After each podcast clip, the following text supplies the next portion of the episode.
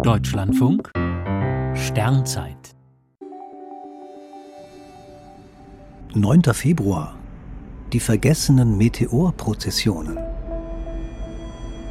Einige Minuten lang sind rund zehn glühende Objekte zu sehen, die hintereinander auf derselben Bahn über den Himmel ziehen, leuchtende Spuren hinterlassen und Funken sprühen. Dies war heute vor 110 Jahren am Himmel über Nordamerika zu beobachten. Manche Menschen waren fasziniert, andere verängstigt, manche wähnten das Ende der Welt nah. Was da über das Firmament zog, war eine Meteorprozession, wie Fachleute sagen. Dabei streift ein kosmischer Brocken die Erdatmosphäre. Dies führt dazu, dass er nicht schnell verglüht, sondern für längere Zeit durch die höheren Atmosphärenschichten zieht. Die Überreste stürzen nicht ab, sondern prallen zurück in den Weltraum. Nach der Analyse der Bahndaten wurde damals spekuliert, ob womöglich ein winziger Asteroid in die Atmosphäre eingetreten ist, den die Erde für kurze Zeit als Mond eingefangen hatte. Aber das lässt sich nicht mit Sicherheit sagen.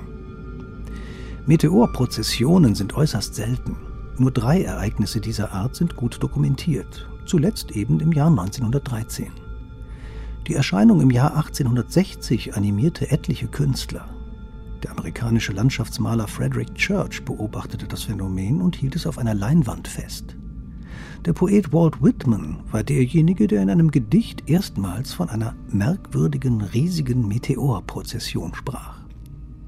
Beide haben die damals viel Aufsehen erregende Leuchterscheinung vom US-Bundesstaat New York aus gesehen.